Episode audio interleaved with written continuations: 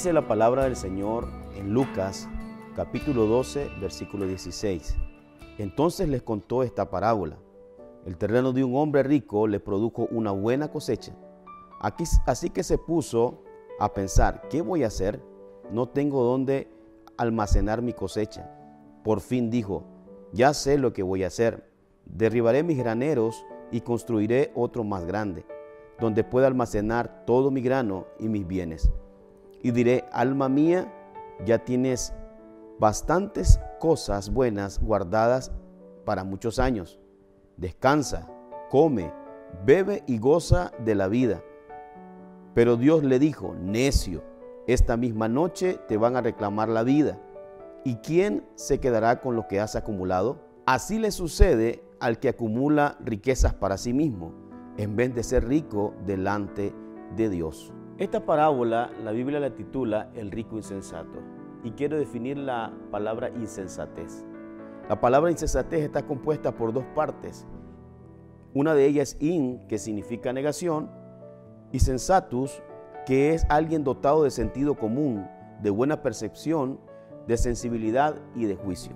Es decir, que alguien insensato es alguien que carece de sentido común, de buen juicio, de buena percepción y alguien que toma decisiones sin orientación o dirección. Jesús en esta parábola, versículo antes, está hablando un tema de una herencia, hablando un tema de dinero. Y es una de las cosas que Jesús nos quiere enseñar y es lo primero que quiero recalcar. Jesús nos enseña dónde el hombre debe estar enfocado. Generalmente el hombre está enfocado en las cosas de la tierra. Vemos la parábola de este hombre donde él estaba confiado en sus riquezas. Él sentía segura su vida, los años que le quedaban por delante, porque él decía para sí mismo, tengo muchos bienes, ahora podré descansar y podré disfrutar. Pero Jesús enseña que nuestra mirada no debe estar puesta en estas cosas. Nuestra vida no debe estar puesta en estas cosas, sino en las cosas de arriba. Lo segundo es que este sistema está diseñado para que el hombre ponga su mirada en las cosas de la tierra. El hombre está afanado por las riquezas, el hombre está afanado por las cosas temporales. Y hay algo que debemos de entender. Estas cosas materiales que nosotros tenemos son solamente un vehículo para que nosotros podamos cumplir la voluntad del Señor. Son cosas que son temporales, que se desvanecen, que un día no estarán. Y aún nuestro mismo cuerpo un día volverá al polvo, como dice la palabra.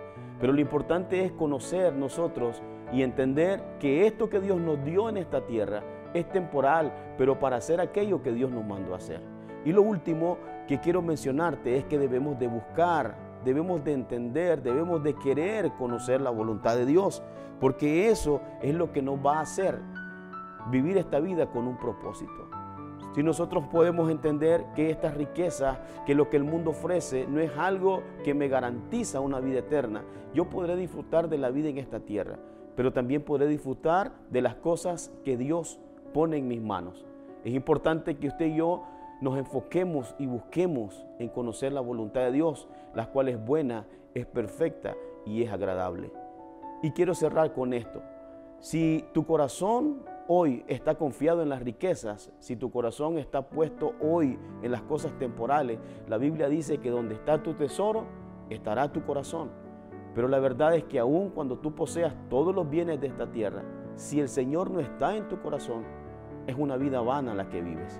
Espero que esta palabra haya bendecido tu vida. Efesios 5:17 dice que no seamos insensatos, sino entendidos en conocer la voluntad del Señor y vivir de manera sensata es entender que lo que me ofrece el mundo es algo temporal y que mi garantía está en el Señor y la vida eterna.